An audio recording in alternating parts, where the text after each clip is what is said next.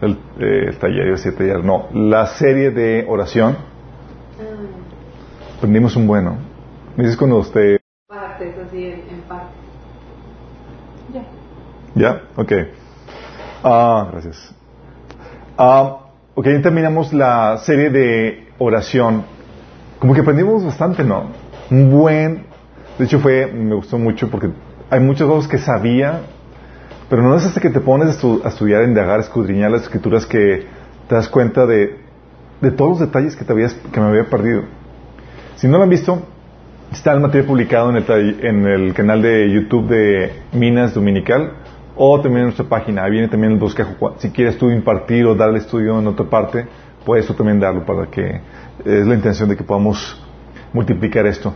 Y hoy vamos a comenzar con, no con una nueva serie, espero que no se convierta en serie. Bueno, ¿y se convierte qué, verdad? Por bendición. Sí, nada más porque me echan eh, mosca por, por tantas series. Eh, pero hoy quiero platicar un tema que el Señor me ha puesto desde hace dos años. Sí, de esos que tienes temas agendados. Tengo, tengo- tengo que tocar ese tema, ten- tengo que tocarlo. Y es el tema muy apropiado con toda la situación que está dando eh, la toma de posición de Trump. No sé si han visto todo lo que ha desatado. Ha desatado una lucha frontal entre eh, culturas que, van, una cultura que va de acuerdo al, principio de Dios versus una cultura que se opone a Dios. Hubo una marcha eh, de, a nivel mundial, pero principalmente en Estados Unidos, que eh, promovía la, el aborto y demás. Trump en el primer día, en primeros días firmó la orden para quitar el financiamiento a Planet Parenthood, que es eh, una organización que se encarga de promover el aborto y de realizar abortos. Entonces está habiendo una confrontación muy, muy fuerte. Estamos comenzando este año con mucha confrontación espiritual. Por eh, el reino de las tinieblas y el reino de la luz se están confrontando como nunca antes lo hemos visto. Eh, o tal vez sí había pasado antes, pero no lo, lo habíamos visto tan palpable como, como ahora en los medios de comunicación. Creo que por algo el Señor nos puso el que viéramos ese tema de la oración al principio del año. Este año tiene que ser de mucha oración por toda la guerra espiritual que está sucediendo. Entonces, si tu tiempo de oración no está tomando forma todavía, por favor, levanta tu tiempo devocional. Y si no estás eh, acompañándonos en las reuniones de oración los lunes, acompáñanos, va a ser una bendición. Necesitamos estar cubiertos en oración por toda la oposición que puede venir del enemigo. Y aparte, si quieres hacer algo para, pa- eh, para el Señor, tienes que hacerlo con oración, si no, no va a funcionar. Y hoy vamos a ver el tema de el poder de la influencia del mundo. Sí. En medio de una situación donde la maldad ha aumentado, tuvimos el lo que casi no veíamos en, en Monterrey, un niño entrando a una escuela y balaseando a sus compañeros de su escuela y, y a su maestra de la escuela. Cosas que solamente veíamos en la televisión o en noticias en otras partes del mundo, pero no aquí en México. La maldad está definitivamente aumentando. Pero no, quiero que entiendan, no, no es que el niño se haya levantado de la noche a la mañana, dijo, ah, se voy a matar. Hay un proceso que se llevó a cabo de por medio, hubo un proceso de gestación para poder dar a luz esa obra de maldad que hizo este, este joven. ¿Y qué fue lo que pasó? Muchos no saben qué hacer, o muchos no saben qué fue lo que, lo que lo que ocasionó eso. Vamos a ver hoy lo peligroso que es la cultura del mundo. Sí, pero vamos a comenzar con una oración para, para encomendar ese tiempo en manos de Dios. Padre Celestial, Señor, venimos hoy delante de ti en el nombre de Jesús y te pido, Señor, que, que nos hables, que hables a través de mí, Señor. Pon en mí tus palabras y tu corazón para transmitir, Señor, tus sentimientos, Señor, tu preocupación por lo que estamos viviendo hoy en día, Señor. Quita el velo, el velo de, nuestro entendimiento, Señor, los que estamos aquí, las personas que nos están sintonizando, Señor. Te rogamos que tú bendigas a, a cada uno de ellos, Señor, que podamos vivir, Señor, resguardados, apartados del mal, Señor. Santifícanos, Señor, en tu palabra. Te lo rogamos en el nombre de Jesús. Amén. Ok, ¿saben? Vemos toda esta situación y dices, oye, está muy fuerte. De hecho, fue toda una conmoción en los medios sociales todo esto, eh, lo que eso sucedió. Eh, primero porque difundieron el, video imprudentemente entre todos y el morbo y todo eso aumentó de, de, de forma eh, increíble. Um, y dices, oye, la situación que estamos viviendo ahorita ya no es la, la que vivíamos nosotros de niños o la que vivían nuestros padres. Y no es como que puedas crear a tu hijo de forma tranquila pensando que va a vivir una, una niñez llena de inocencia y de, eh, de diversión como muchos de nosotros lo vivimos. Ahora los papás tienen que tomar un papel muy activo en proteger a los, a los pequeños. Y parece que el mundo es cada vez, cada vez más adverso, más malo. Y en medio de esta situación, quiero leerles la oración de Jesús que viene en Juan capítulo 7. Una de las situaciones que, que a veces eh, oramos ya como iglesia es, Señor, lleven pronto por nosotros. La situación está muy grave. O sea, vemos que la maldad va aumentando tal cual como tú lo dijiste.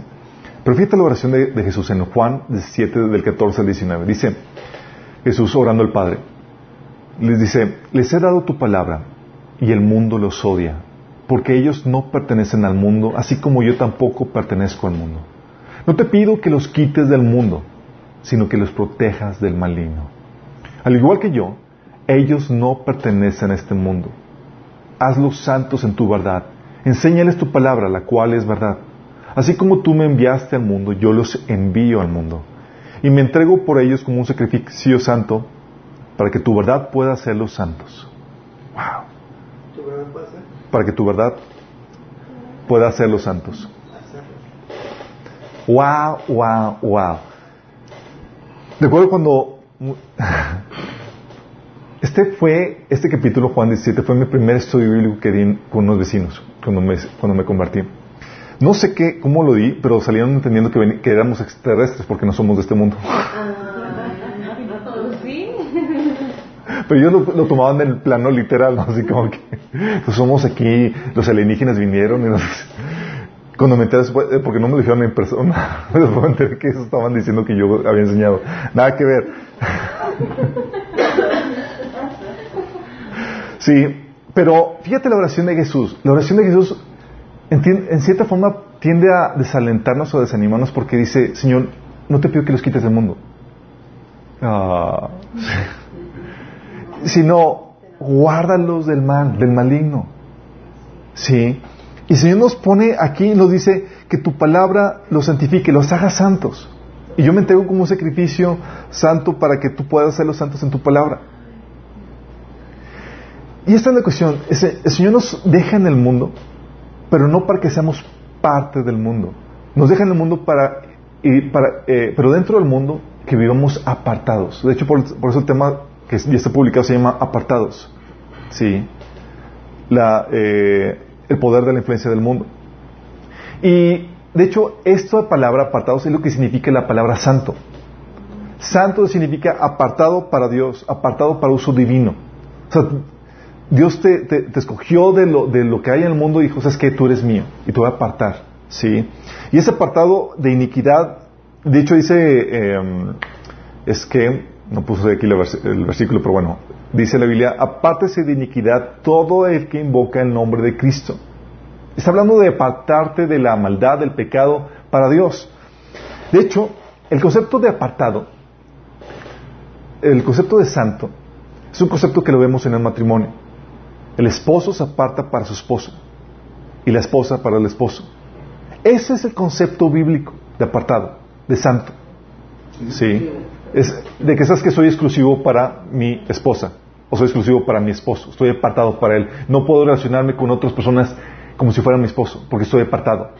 Ese es el concepto que lo maneja. De hecho, dice eh, 1 Corintios 7:33 el casado tiene que pensar en sus responsabilidades terrenales y en cómo agradar a su esposa.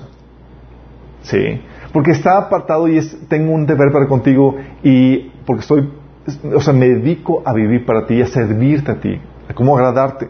¿Sí? En el concepto espiritual viene siendo lo mismo. Cuando Dios habla en la Biblia acerca de que seamos apartados, que seamos santos para Dios, está hablando que fuiste desposado para Cristo y tienes que vivir apartado para Él. O sea, si te apartas para Dios, estamos hablando de que buscas agradar a Dios. Así como el esposo busca agradar a la esposa y la esposa al esposo.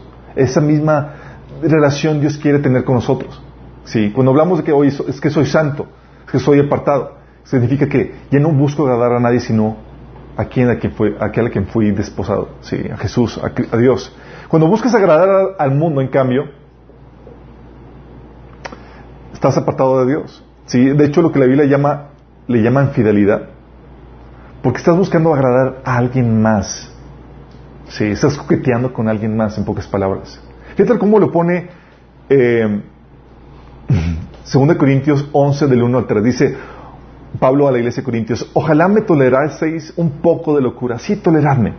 Porque os celo con celo de Dios, porque os he desposado con un solo esposo para presentaros como una virgen pura a Cristo.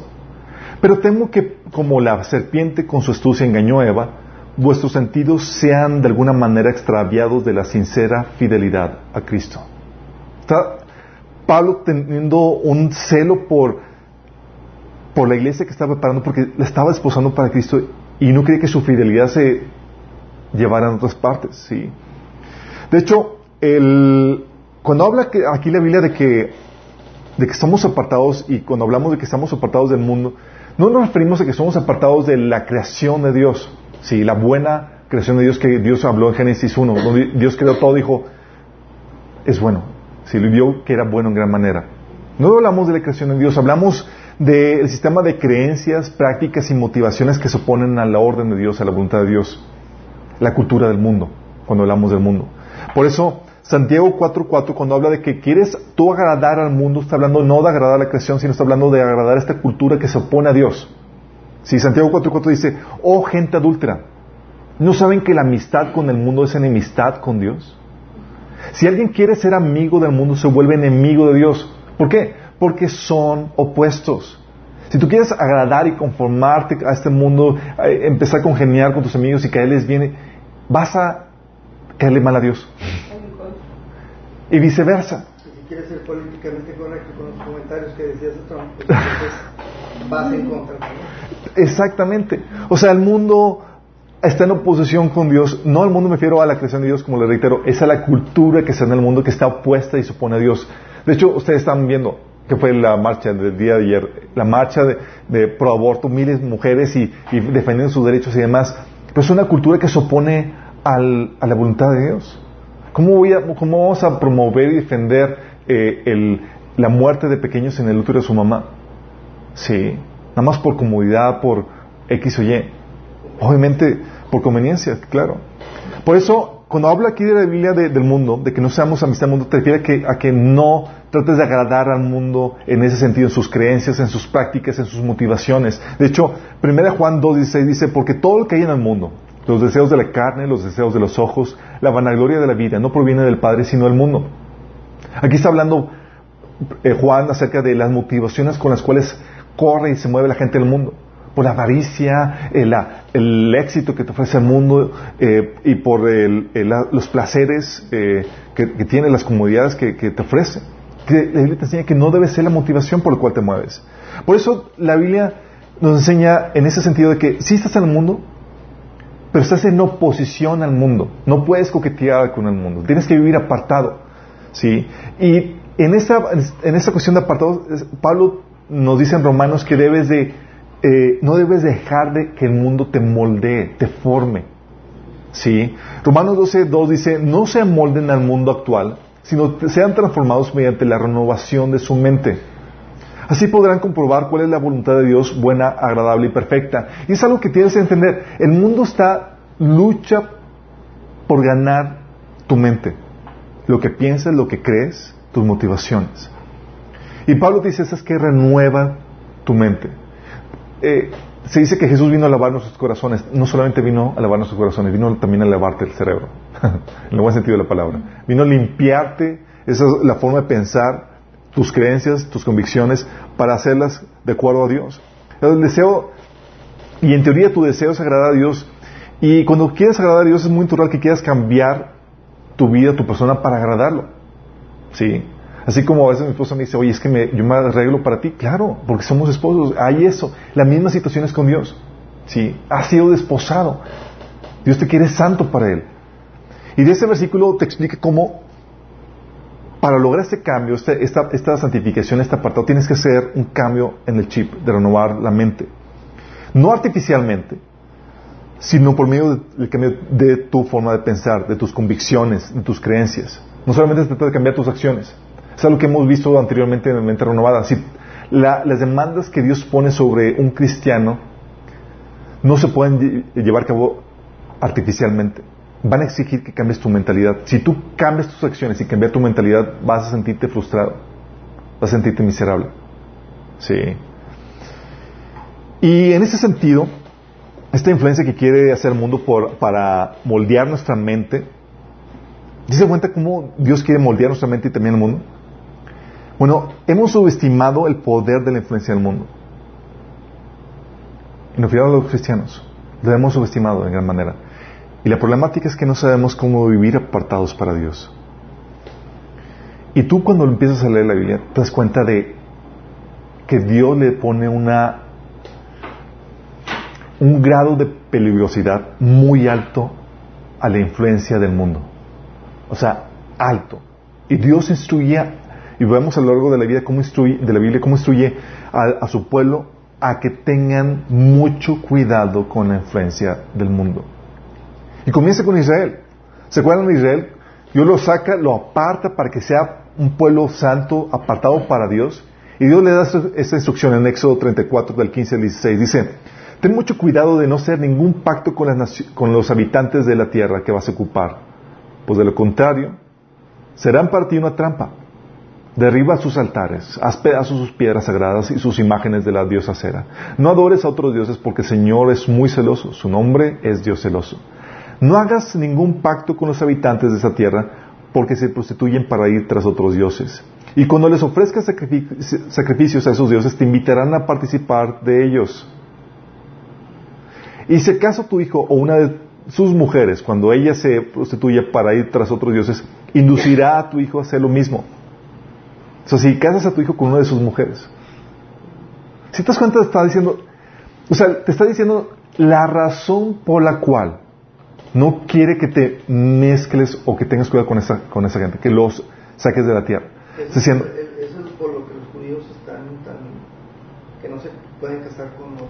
Por lo mismo, por ese sentido de porque si no se, si se casan con otras personas es, van a, o sea, Dios te está diciendo, cuidado, la influencia que puede crecer una esposa o un esposo que no es de Dios es tremenda, te puede llevar a apartarte.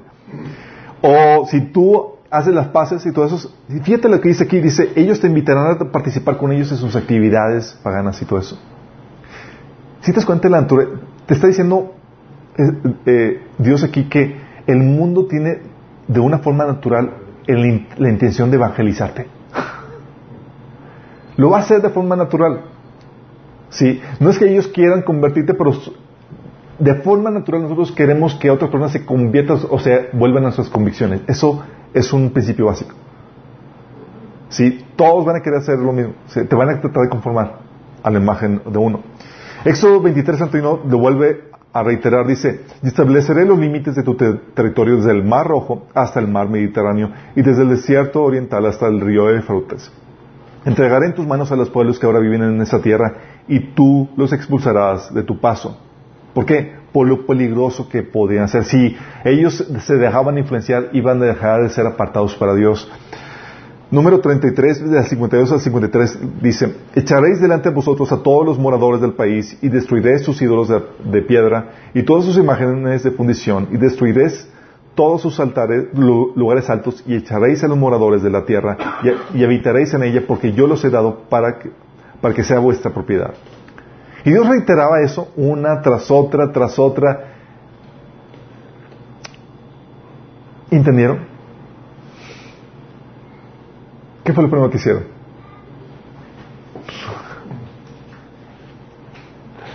¿A qué nos pueden hacer esta gente?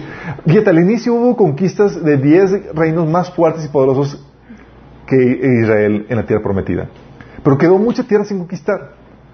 Y dice la Biblia que eh, no los echaron, sino que se fortalecieron y los vieron débiles, dijeron, pues ¿qué nos pueden hacer? Subestimaron la influencia que ellos podían tener sobre ellos. Y luego que hicieron, dijeron, oye, pues a que lo mato, a que me sirva económicamente, pues lo sería, que me sirva económicamente. Dice, con el, jueces 1.28, con el tiempo, cuando los israelitas se fortalecieron, obligaron a los cananeos a trabajar como esclavos. pero nunca los expulsaron de la tierra por completo. Te visualizas la advertencia Dios ahí como que, ¡ay, no! Pues sí, obviamente sometidos, cuando ellos son los que gobiernan y demás, ¿qué, qué peligro puede representar? Nosotros somos los que gobernamos. Pero Dios sabía el peligro que podía tener eh, por la influencia que tenían esa gente. Dice jueces 2 del 1 al 3. Viendo Dios esta situación, el ángel del Señor, es decir, Jesús antes de, de su encarnación, subió a Gilgal en Boquim y dijo a los israelitas, yo los saqué de Egipto y los traje a esta tierra que juré dar a sus antepasados y dije que nunca rompería mi pacto con ustedes. ¿Por qué? Por su parte ustedes no debían hacer ningún pacto con los habitantes de esta tierra, sino destruir sus altares. Pero no pero desobedecieron mi mandato. ¿Por qué lo hicieron? Ahora declaro que ya no expulsaré a los pueblos que viven en la tierra de ustedes. Ellos les serán espinas clavadas en el costado y sus dioses serán una tentación constante para ustedes.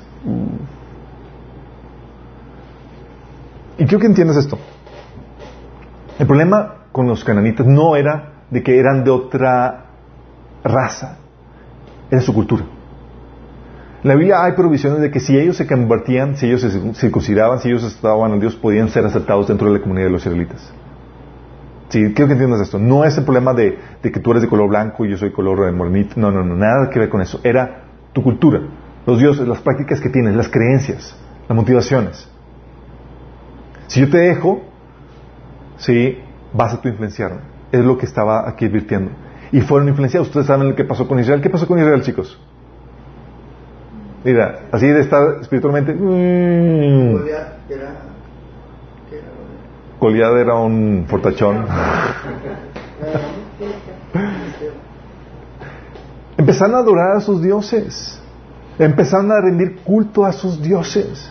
Empezaron a sacrificar a sus hijos. Empezaron a hacer lo que las, las demás naciones que dejaron ahí lo hacían. ¿Te imaginas? Dios por algo les instruyó eso.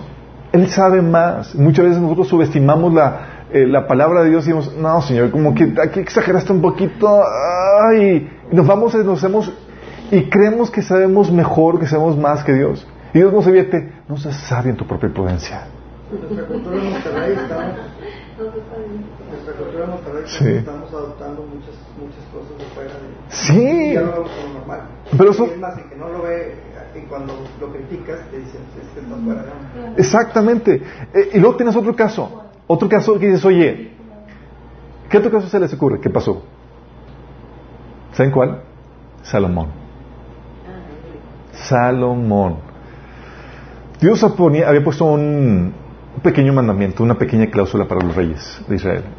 Y esa cláusula era sencilla, fácil de obedecer y en teoría de sentido común, dice Deuteronomio 17, 17, el rey no deberá tomar para sí muchas mujeres, no sé que se extravíe su corazón.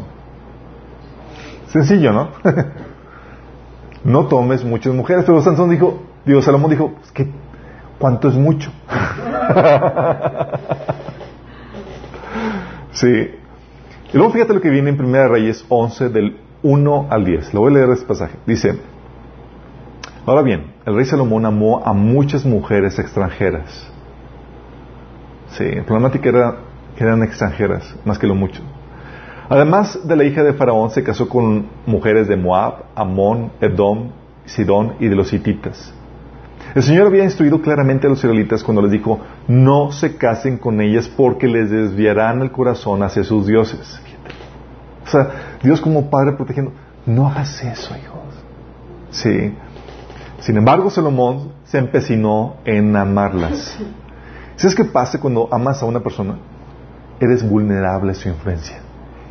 Si hay una forma en que puedes dejarte influenciar por alguien es por el amor que sientes por esa persona, la admiración y el respeto que tienes por ella. Sí.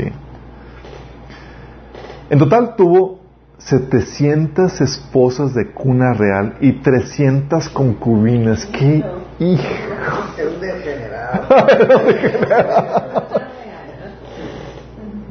No, no, no, no. ¿Qué onda con Salomón? ¿Qué onda contigo? ¿Por qué? Porque puedo. Eran en total mil personas, mil mujeres. Sí. Y luego dice Eclesiastes, dice, eh, comienza Eclesiastes, yo tuve de las, las mujeres más bellas y demás. No era cualquiera, sí. No era para completar la cuota, era las más, eran las selectas, sí, las más bellas. Dice, en total tuvo 700 esposas de, una, de cuna real y 300 concubinas. En efecto, ellas apartaron su corazón del Señor. Versículo tan triste.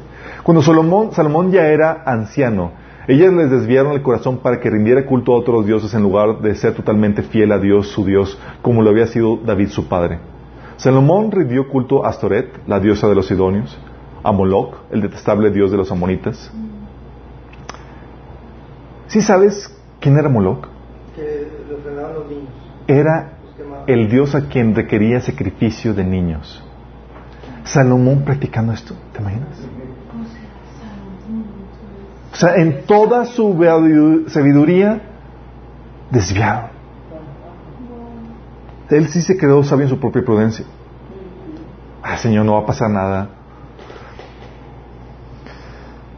De ese modo, Salomón hizo lo malo a los ojos del Señor. Se negó a seguir al Señor en forma total y absoluta, como lo había hecho David, su padre. Déjame aclararte que Salomón no dejó de rendir culto a Dios, pero estuvo aparte su repertorio de acuerdo a, las al- a las- a los dioses de sus esposas.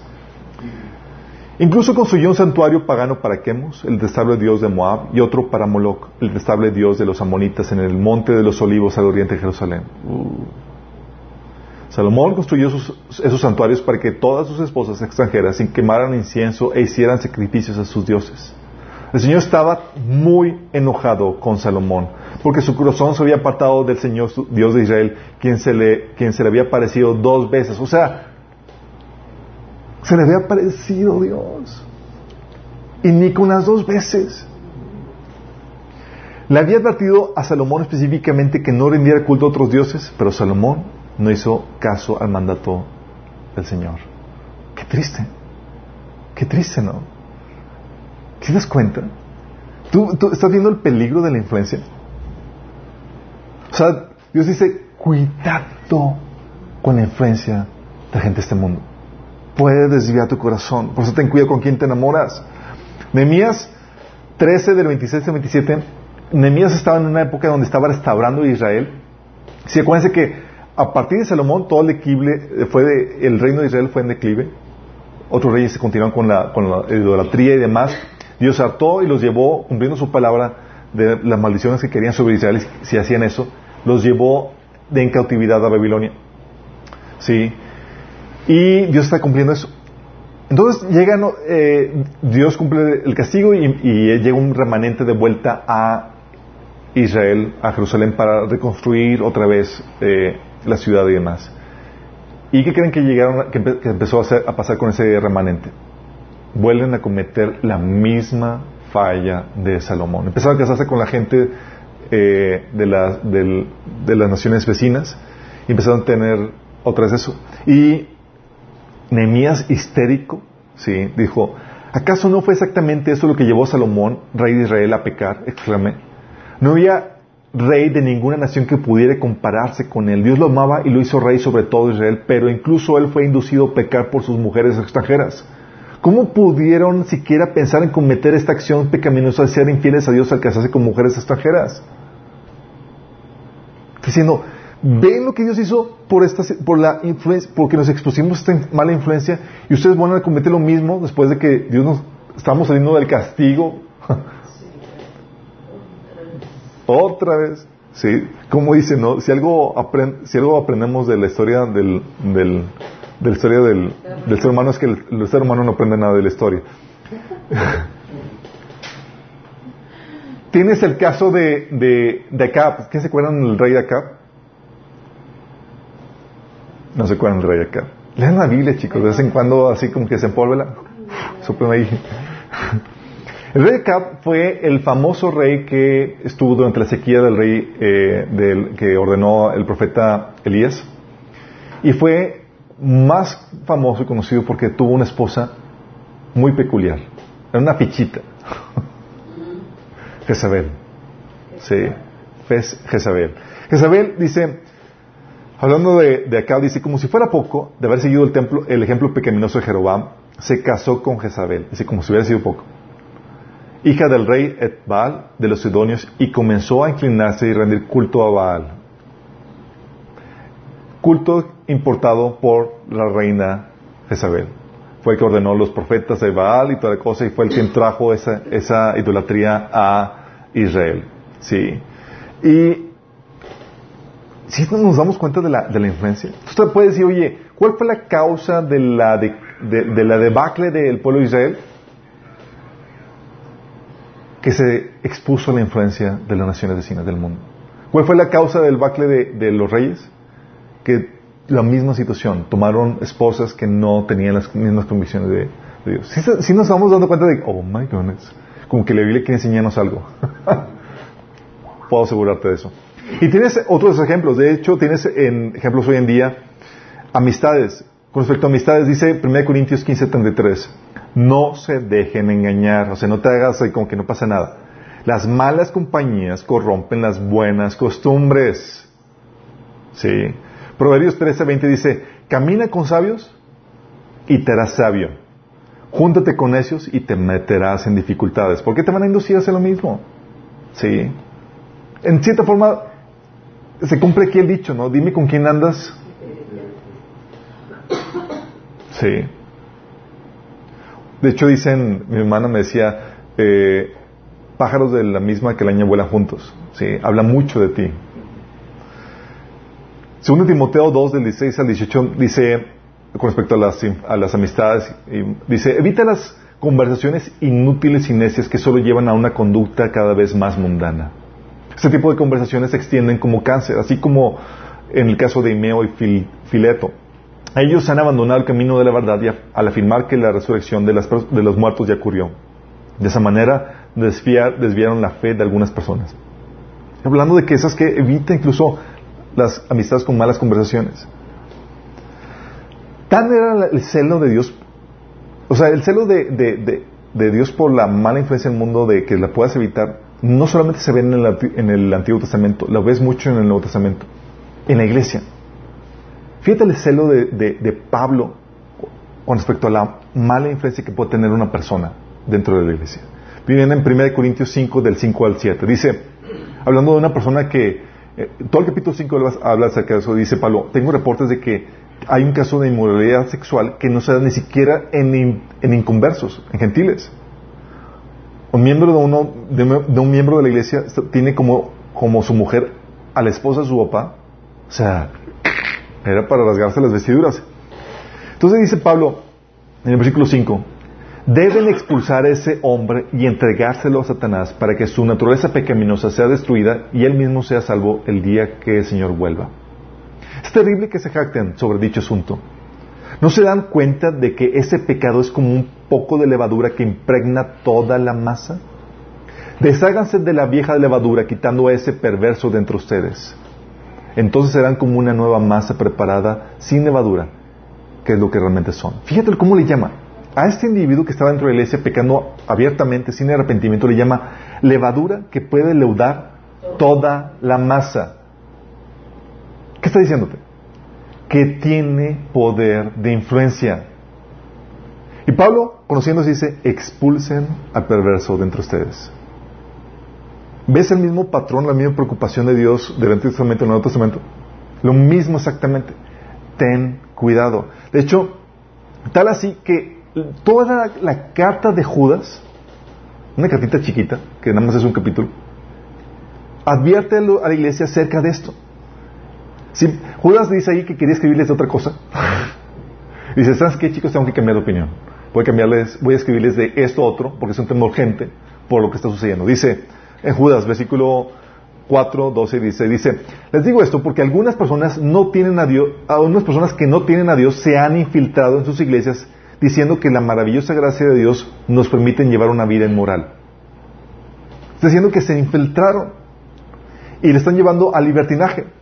Dice, cuando estos individuos participan con ustedes en sus comidas de compañerismo, las cuales conmemoran el amor del Señor, son como arrecifes peligrosos que pueden hacerlos naufragar, o sea, te pueden hacer desviar. Versículo 16. Estos individuos son rezongones, se quejan de todo y viven solo para satisfacer sus deseos. Son fanfarrones que se jactan de sí mismos y adulan a otros para conseguir lo que quieran. Es decir, son no creyentes.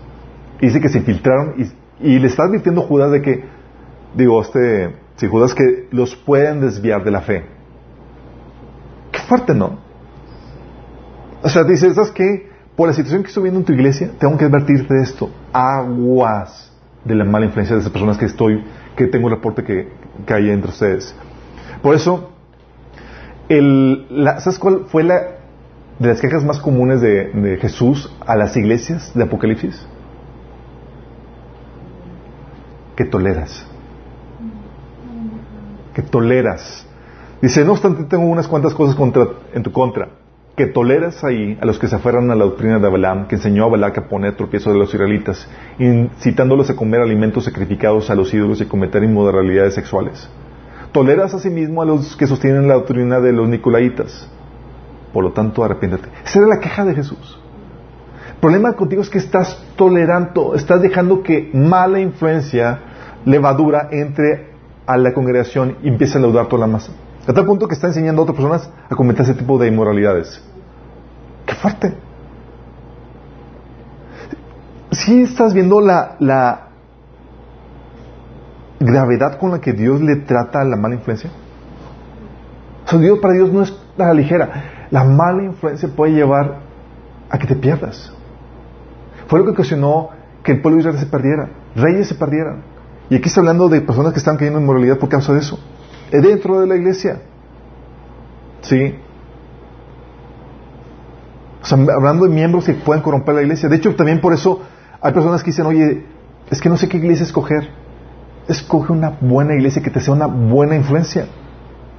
Fíjate lo que dice Apocalipsis 18.4. Dice, yo oí otra voz del cielo que decía, salí de ella, pueblo mío, para que no seáis partícipes de sus pecados, ni recibáis parte de sus plagas. Está hablando de de creyentes que formaban parte de un sistema religioso que se había apartado de Dios.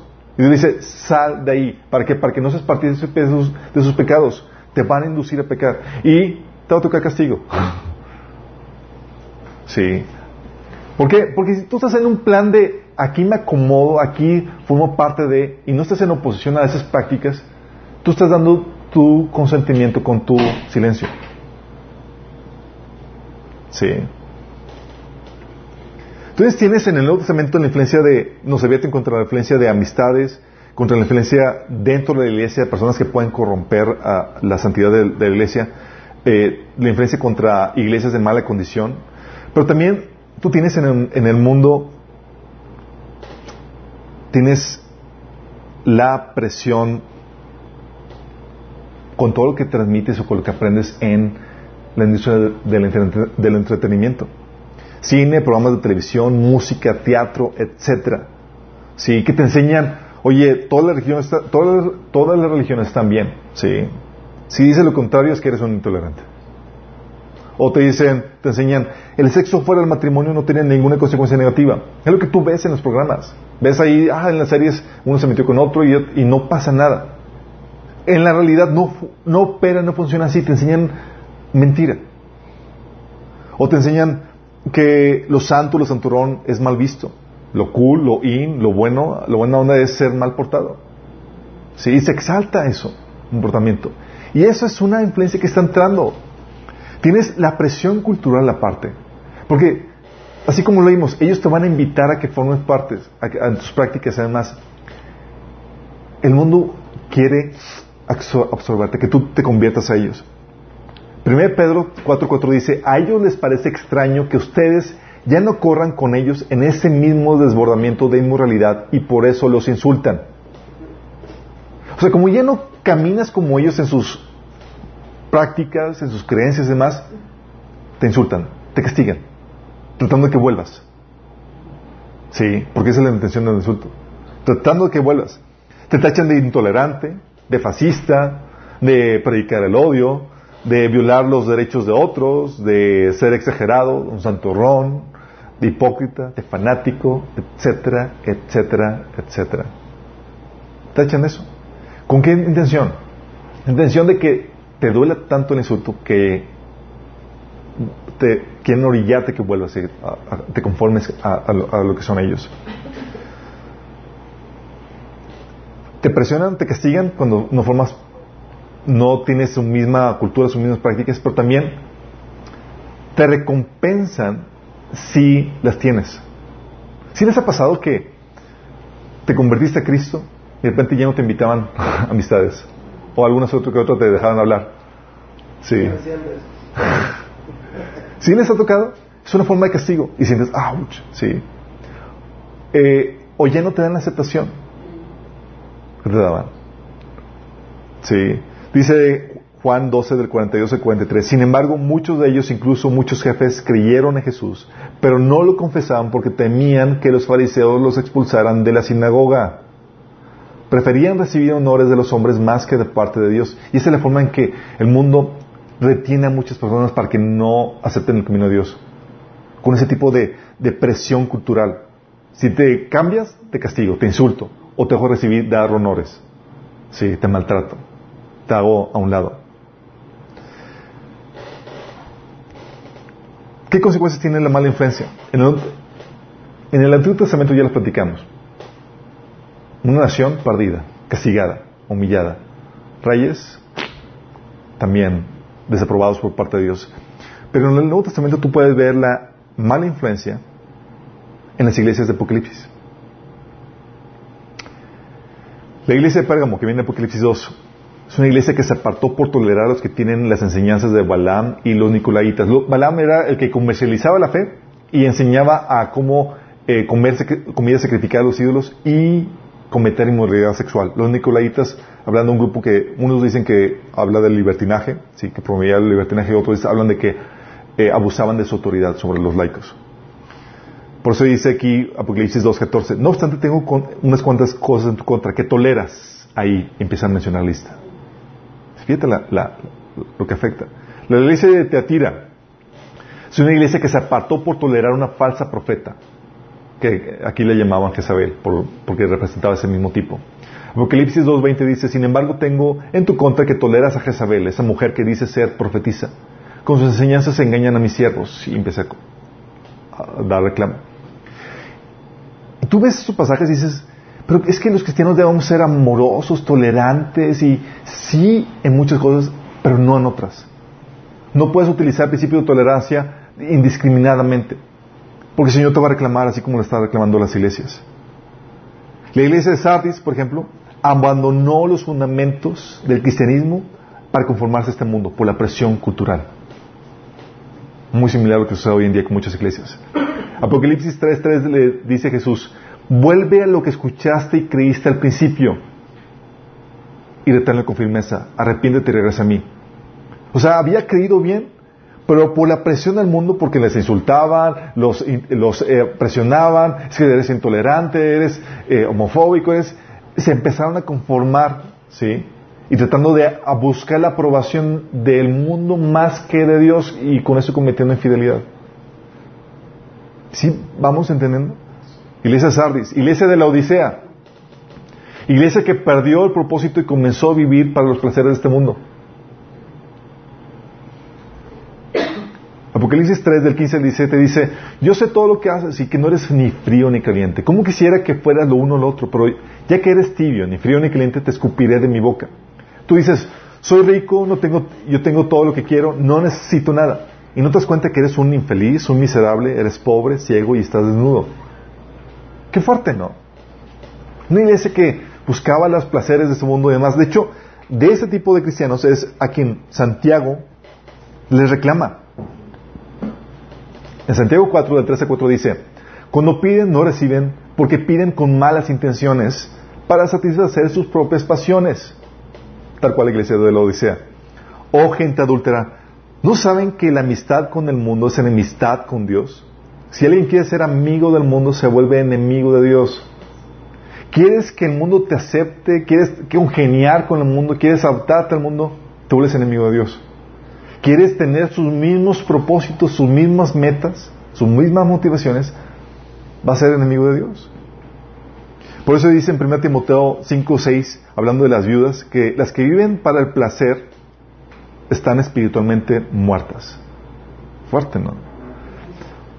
Juan 2.16 dice, porque todo lo que, lo que hay en el mundo, los deseos de la carne, los deseos de los ojos, la vanagloria de la vida, no proviene del Padre, sino del mundo. Y es lo que, con lo que el mundo busca atraerte.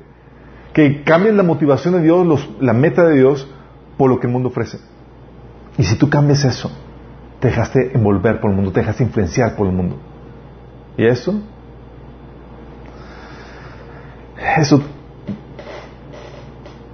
trae en mi mente una advertencia que Jesús dijo a sus creyentes. ¿Se acuerdan que Jesús nos dijo que éramos la luz y la sal? Y luego dando una pequeña advertencia que mucha gente no, no entendía. Dice, ¿y qué pasa? Dice, ustedes son la sal de la tierra, pero si la sal se vuelve insípida, ¿cómo recobrará su sabor? Lo dice, ya no sirve para nada, sino para que la gente la deseche y la pisotee. ¿Sí estás teniendo esto?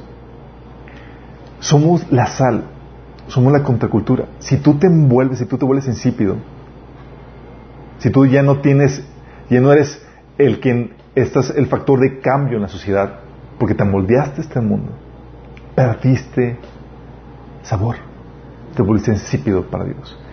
Y lo importante es que dice Dios, ya no sirves. ¿Sabes por qué ya no sirves?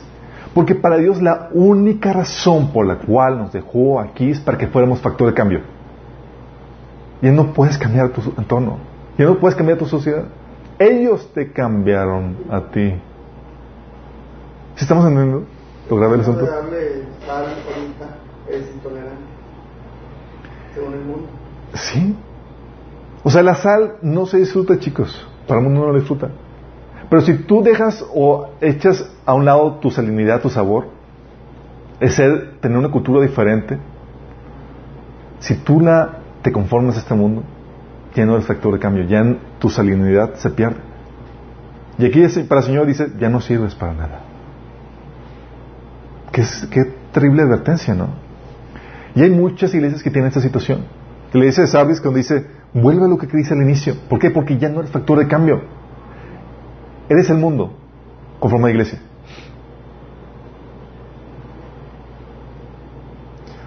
Antes, chicos, la iglesia defendía sus convicciones al punto de dar su vida por detalles, incluso. Tú, por ejemplo, en, era en Efesios, si mal no recuerdo, eh, tenían que los el culto al César, porque se adoraba a César como un dios, tenían que prender una, un incienso en señal de, de, voto de donde reconocían que César era Señor, ¿sí? Y ponerlo en el altar a César, que tenían en un altar. Señor, Que, que era el Señor, el, dueño de todo, ¿sí? Y para los cristianos sus convicciones era, no, no podemos hacer eso, porque Jesús es el Señor. Pero, ¿qué te cuesta prender una cosita y ponerla ahí, hombre? Ahí se va a dar cuenta.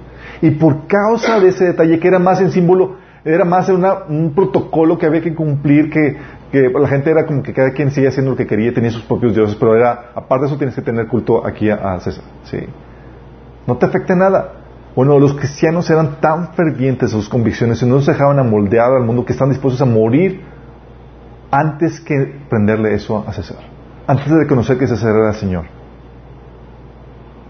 Ahorita nos compran cualquier cosa, chicos. Nuestras convicciones son tan laxas que parece que la iglesia corre peligro de, de ser de ser eh, de como y convertirse completamente en el mundo. ¿Sí se dan cuenta lo peligroso que es? Nada más piensen en lo que pasó con Israel, lo que pasó con los reyes, y el celo que tenía y que mostraba Pablo y Judas con respecto a la mala influencia. Y el reclamo de Jesús a las iglesias de Apocalipsis por dejar mala influencia dentro de ellos. Si estás teniendo un cierto temorcito, muchas veces entramos como si nada, ah, no va a pasar nada, o sea, yo estoy, yo soy maduro, yo puedo lidiar con esto. El Señor dice, no seas sabio en tu propia prudencia. Por algo, Señor, te pone la advertencia hay peligro. Y esa es aquí donde dice, oye, si es tan peligroso, ¿por qué, si es tan mala la influencia, por qué el Señor nos dejó en el mundo? O sea, vamos a compartir el Evangelio a costa de nuestra alma. Pues vamos a perder aquí porque estamos en el mundo expuestos a la mala influencia del mundo. No. Hay la forma de permanecer invicto en una sociedad que se opone a Dios. Dios nos enseña cómo podemos resistir y vencer la influencia del mundo estando en el mundo. Y no me refiero a irte de monasterio, apartándote de la mala influencia de eso. No, no, no, no, no. Hay toda una mecánica, unos principios que el Señor te enseña cómo estar en el mundo sin formar parte de él. Y al contrario, tú siendo factor de cambio en el mundo. Porque se puede. ¿Sí? Oye, eso, es que, es que, Alberto, no podemos ahorita sacar a los moradores de la tierra, como Israel. No, pero tienes otras herramientas que Dios te ha dado. Le voy a dar principios para que tú puedas saber cómo vencer la influencia de este mundo estando en el mundo. ¿Quieres saberlos? Bueno, aunque no quiera, se los voy a decir. Primero, tienes que mantener siempre una actitud de ataque. Entiende que estás en una guerra. De hecho, hay una frase en inglés que dice que el mejor ataque es la mejor defensa. Jeremías 15, 19 dice, conviértanse ellos a ti y no tú te conviertas a ellos. Dime, en este versículo, ¿ves un campo neutro? No es, los dos van a quedar, no es, o tú los conviertes o ellos se convierten. No hay punto neutro. Estás en una guerra. Ellos tienen la intención inconsciente de convertirte a ellos. Y tú tienes que estar en guardia porque tú estás dejado ahí. Estamos, estamos aquí para convertirlos a Dios. Tienes que estar bien consciente de ellos. Estamos en guerra. Tienes que, dice en otra versión, en la nueva traducción bien, ese mismo pasaje, Jeremías 15, 19 20, dice, tienes que influir en ellos, no dejas que ellos influyan en ti, pelearán contra ti como un ejército en ataque, o sea, van a tratar de ganarte. ¿Lo has sentido? ¿Has sentido la presión? ¿Has sentido el ataque de que eres diferente? Y, órale. Ellos quieren ganarte. O sea, ellos no hay opción. O ellos te convierten o tú los conviertes. Sí. Pero ¿sabes qué? Ellos quieren que dejes de pelear contra ellos. Así como las naciones vecinas de Israel, las naciones que están en la tierra, decían, no pelees contra nosotros, mejor sométenos, aquí les servimos y les damos de provecho. Sí. Lo mismo pasa con la gente de ese mundo. O sea, Israel se, se le dio la tierra para que la conquistara. Dejó a los moradores y dejaron, se expusieron a la, influencia. Uh, la iglesia Sí, fue dejada aquí para convertir a los no creyentes, para traerlos a Cristo. A la iglesia se le dejó, se le dejó en la tierra para que convirtiera a la gente. Y cuando tú pierdes ese, esa instrucción de conquista, bajan las guardias. Y es lo que pasa. Ellos quieren, el mundo quiere que te relajes y bajes las defensas y los toleres. Cuando tú estás en la mente, ya no quiero cambiarlos, ya, o sea, con que tenemos la, fiesta en paz, aguas. Tú ya te estás dejando, estás dejando la guardia para dejarte eh, influenciar por ellos. Para decirle, ok, está bien, te dejo aquí, hombre, no pasa nada. Nada más que me vas a trabajar como esclavo. Para el mundo es, ya, o sea, déjanos así, tal cual. Y muchos cristianos dejan de orar por ellos, dejan de insistir, dejan de compartir. Ya no oro por ti, ya es caso perdido. Mejor vamos a ser buenos amigos. No, mi chamo. La única razón por la cual estoy aquí es para ganar tu alma para Cristo. No hay punto medio. ¿Sí? Y si yo bajo la guardia, y si yo dejo de pelear por ti, tú vas a ganarme a mí, eventualmente. Entonces tienes que tener la actitud de guerra todo el tiempo. Ellos te quieren enseñar, te quieren convertir con la gente, buscando su conversión. Por esto, chicos, Jesús tenía Fíjate cómo viene en Mateo 11, del 11, 19. Dice, el Hijo del Hombre, por su parte, festeja y bebe, y ustedes dicen, es un glotón, borracho, y es amigo de cobradores de impuestos y de otros pecadores. Pero la sabiduría se demuestra hasta estar en, lo cierto por medio de sus resultados.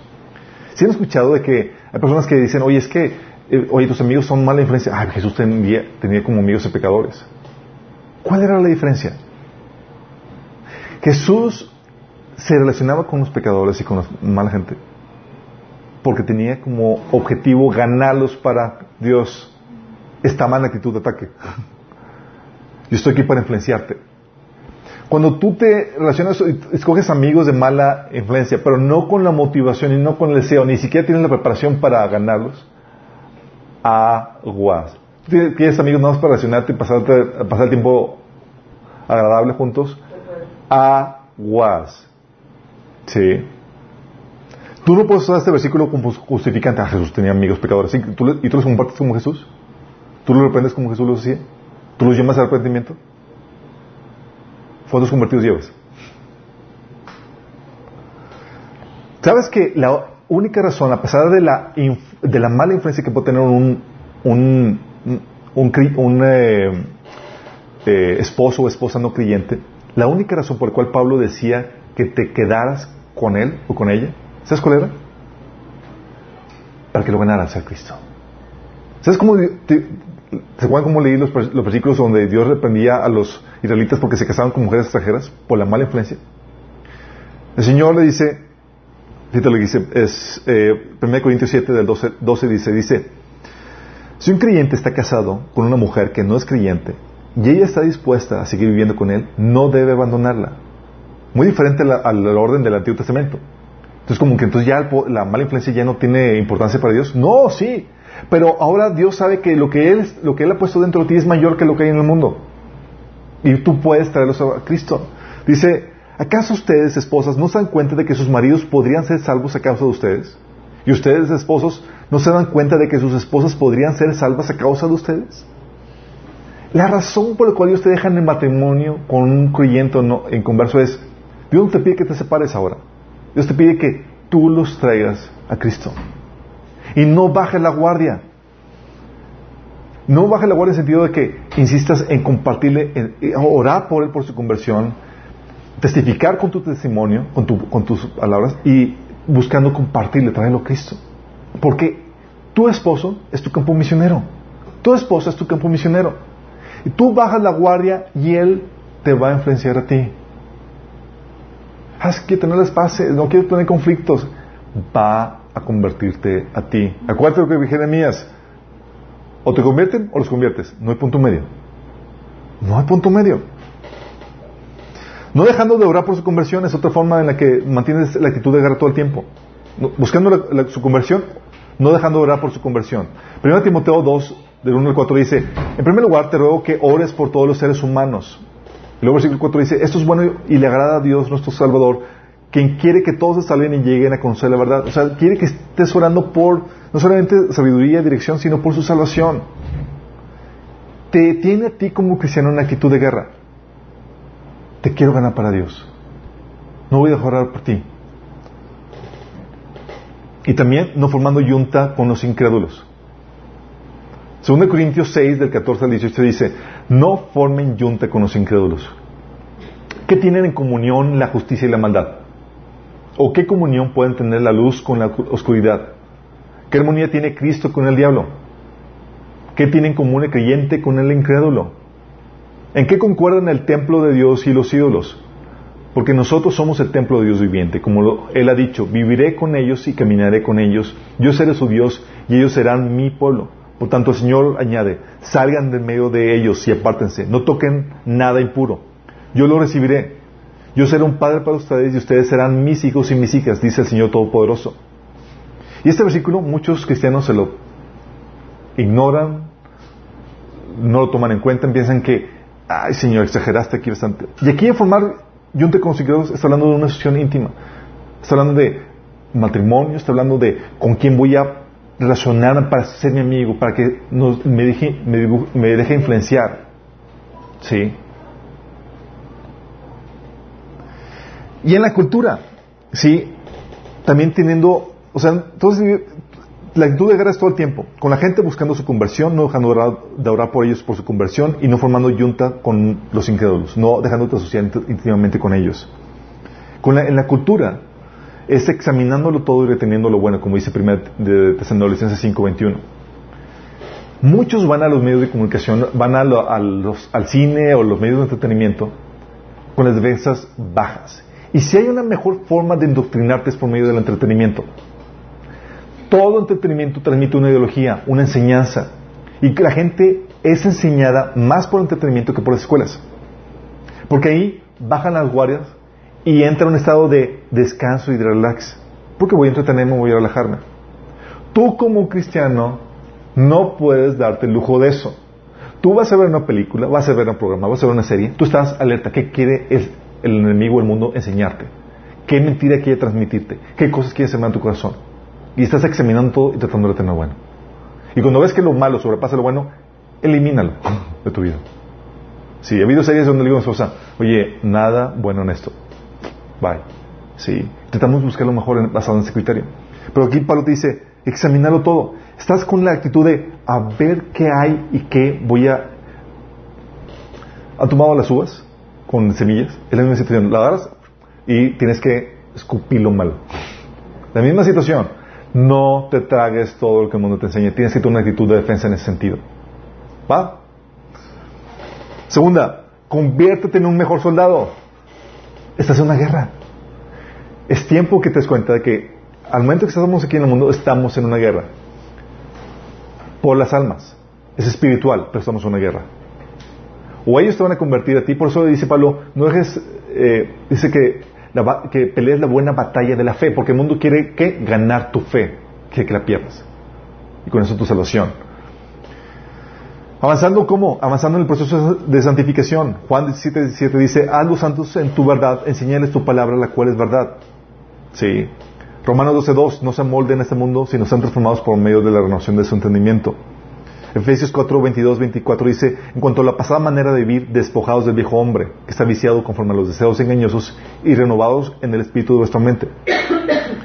Proceso de santificación. Si tú te estancas en tu proceso de santificación, el mundo te va a hacer, te va, no vas a tener las herramientas para poder pelear la influencia del mundo. Pocas palabras. Te va a comer. Y el mundo es sanguinario en ese sentido. La cultura tus amistades, el trabajo y demás, no vas a saber cómo responder. ¿Sí? Debes de crecer en madurez. Tú lees en 1 Corintios 3, del 1 al 3, que Pablo los trataba como niños espirituales, porque vivían como gente del mundo. Y Pablo les anima a que avancen en el proceso de madurez. Y tú ves que hay un proceso de madurez porque tienes celos, contiendas, iras y todas las obras de la carne. No hay casi ninguna diferencia entre tú y uno cristiano. Y también creciendo en sabiduría, ¿sí? que es todo el proceso de santificación. Filipenses 1 del 9 al 11, Pablo oraba, clamaba a Dios para que les pudiera dar sabiduría y entendimiento, porque sin eso no hay crecimiento. Y la otra, entonces vemos que para poder contrastar la influencia del mundo tienes que tener la actitud de guerra. Tú, estando siempre en actitud de guerra, buscando ganar al mundo y no bajar la guardia. La otra, convirtiéndote en un mejor soldado. Y la tercera es, necesitas tener una zona de descanso. Necesitas tener una zona donde puedas ah, bajar la guardia, decir aquí. Sí. No sé si vieron la película de Hasta el último hombre, que se come el Gibson. ¿No? No lo han visto. Muy buena, recomendada. Está sanguinaria, está sanguinaria, pero está, te habla de, del poder de la fe. Pero en las escenas de guerra y demás, te habla de cómo están así, con todo, la, eh, eh, lanzando balas, fuego y demás, pero aún en medio de la zona necesitaban un espacio donde descansar y reponerse, donde ser fortalecidos, donde ser sanados sus heridas. Y tú necesitas eso. ¿Cómo? Eso se da en la congregación. En esa zona de descanso donde, no donde puedas bajar las despensas y puedas ser alimentado, fortalecido, sanado. Y eso es congregarte, chicos. Por eso dice 2 Timoteo 2.22, huye también de las pasiones juveniles y sigue la justicia y la fe, el amor y la paz con los que de corazón limpio invocan al Señor. Ahí ya no tienes que la defensa, ¿qué, ¿qué, cosas me van a querer influenciar? ¿Qué cosas? Es, somos de los mismos. Estamos en la misma sintonía. Sí, no tengo que estar en guardia. Puedes descansar, pues no tendrás malas influencias. Qué padre, ¿no? O eh, ahí en la congregación eres fortalecido en la misión que tenemos en la tierra.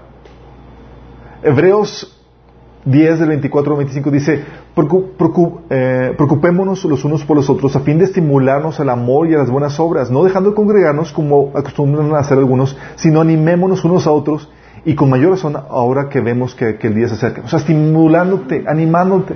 Pues que es que ¿Hay desánimo aquí en la tierra, en tu obra, en lo que hacemos para Dios? Claro que hay desánimo. ¿Y qué Dios puso? El cuerpo, la iglesia, el congregarte. ¿Es cansado? Sí, es cansado, pero aquí no hay un tiempo de refrigerio, donde estamos todos, eh, personas que pensamos lo mismo y que tenemos el mismo espíritu. De hecho, tal es el refrigerio que, que Salmo 133 lo pone. Qué maravilloso y agradable es cuando los hermanos conviven en armonía. Pues la armonía es tan preciosa como el aceite de la unción que se derramó sobre la cabeza de Aarón, que corrió por su barba hasta llegar al borde de, su túnica. Muchos preguntan, ¿qué significa eso? La presencia del Señor, ¿eh? del Espíritu Santo. ¿okay? La armonía es tan refrescante como el rocío del monte Hermón que cae sobre las montañas de Sión. Tan refrescante. Y ahí el Señor ha pronunciado su bendición e incluso su vida eterna. O sea, son tiempos de refrigerio. No tienes que estar alerta, ni tienes que desgastarte, ni tienes que estar peleando. Es, me relajo, voy a ser alimentado, voy a ser refrescado, voy a ser animado por la congregación. Y muchos se quieren vivir en el mundo sin tener ese tiempo. El desgaste que implica el mundo, la mala preparación que muchos tienen, hace que se pierdan el mundo por causa de eso. Por eso le dice el autor de Hebreos, no dejen de congregarse, el mundo es sanguinario. Si tú no tienes, la, si no tienes tiempo de refrigerio y descanso con los santos, te van a hacer así, te van a comer. Vas a querer pelear y tú estás así, todo cansado. Por eso, tú lees en, en, en, en la Biblia el celo que tenía Pablo por santificar la iglesia. Con los pasajes que leí, oye, hay un, hay un hermano que está pecando ahí entre ustedes, expúlsenlo. ¿Por qué? Porque la idea es que sea un, la iglesia sea un altar, un refugio de, donde puedas descansar. No estar a la guardia, la defensiva como China, aquí, ahora que va a predicar, ¿qué, qué va a predicar aquí o qué cosa va a decir este. No. Por eso la idea de, de, la, de la congregación es que es una reunión de santos. Personas que estén con la misma motivación y que nos estamos animando de lo mismo. Si tú quieres pecar libremente, es el deber del líder de la congregación expulsar a esa persona por causa de los que están, los que se quedan. Porque es un santuario donde tú vas a ser reconfortado, animado, no mal influenciado. Para el mal influenciado está fuera del mundo. Y luego llegas a la iglesia y tú estás en guardia, buscando defenderte de que te vayan a insertar, te vayan a meter, a engañar alguna otra cosa. Eso fue lo que tuvo que decir Judas en, la, su carta. Judas, ¿sabes qué chicos? Ustedes no bajan la guardia. Les decía, fíjate que decía, Queridos hermanos, con gran anhelo tenía pensado escribir acerca de la salvación que compartimos, o sea, quería escribirles otra cosa. Sin embargo, ahora me doy cuenta que debo escribirles sobre otro tema para rogarles que defiendan la fe que Dios ha confiado una vez y para siempre en su pueblo santo. En otra versión dice que contendáis por la fe. O sea, que entras en mood de guerra. Lo dice que es dentro de la iglesia, por los infiltrados. ¡Qué fuerte! O sea, me desgasto afuera peleando y adentro Chin, otra vez. Por eso, Pablo menciona en 1 Corintios 11, de 18 a 19, dice, primero, oigo que hay divisiones entre ustedes cuando se reúnen como iglesia, y hasta cierto punto lo creo. Así que por supuesto que tiene que haber divisiones entre ustedes para que los que tienen la aprobación de Dios sean reconocidos. ¿Sabes qué decían? Pablo reconocía, en su situación de pecado que hay ahorita en la iglesia, es, entiendo que hay divisiones. ¿Por qué? Porque los que son del mismo sentir, que quieren agradar a Dios, se juntaban. Tú sí, vamos a juntar a hacer nuestro grupito, ¿no? nuestro grupito dentro de la iglesia. Así como para tener nuestro tiempo de relax y animarnos y hacer aquí una... Qué, patético que tenga que hacer eso. Por eso Pablo tiene que poner y poner orden aquí porque están sufriendo estas personas. Como dicen, pagan justos por pecadores. Y la intención es eso. La intención es que la iglesia sea un lugar donde puedas sentarte, regocijarte, eh, fortalecerte con un refrigerio, animarnos a buenas obras, ayudarnos mutuamente, compartir nuestras cargas. Dios le enseñó para eso, porque afuera, afuera la lucha está intensa.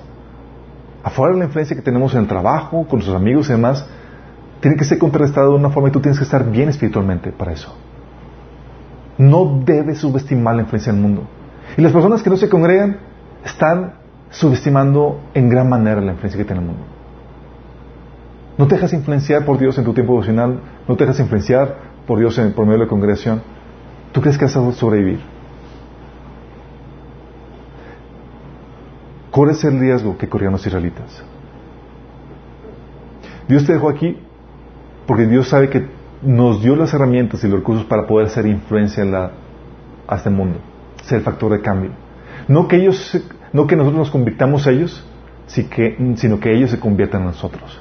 Y para esto son estos tres recursos que Dios nos ha dado.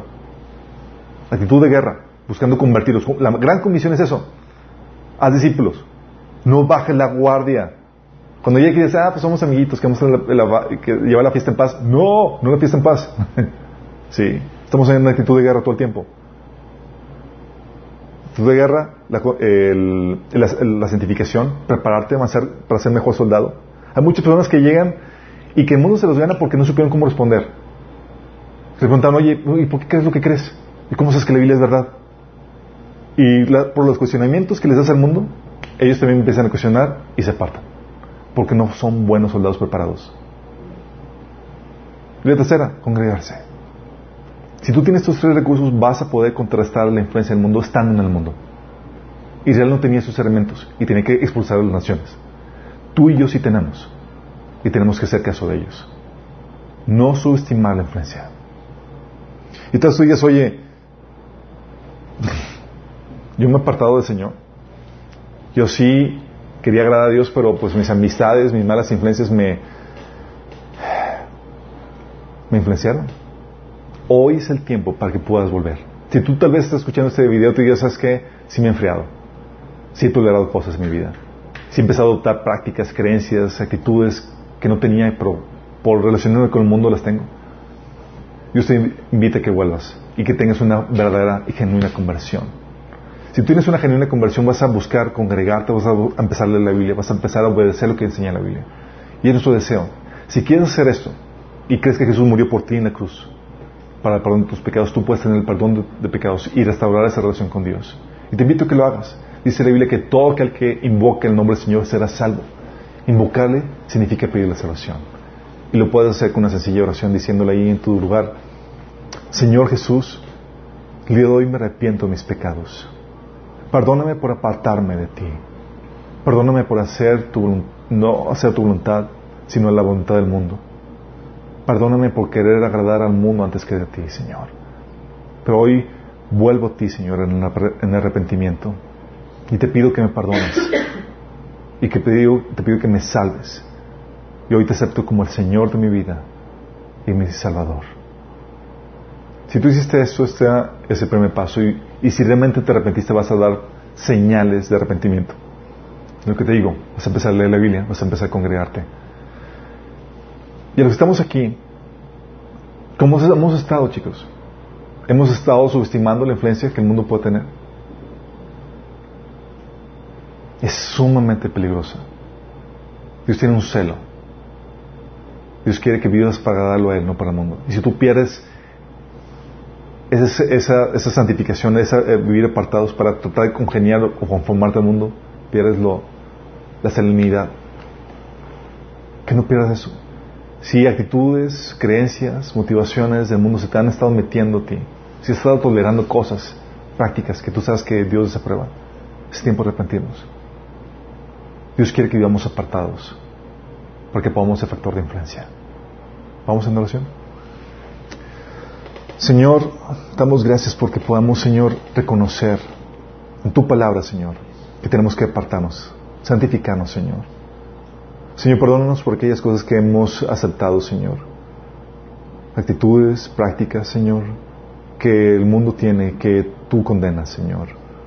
Perdónanos por, permi- por permitirles en nuestra vida, Señor. Aún por esos pequeños detalles, Señor. Aún por pequeñas que sean, sabemos que no debemos de subestimar nada, Señor.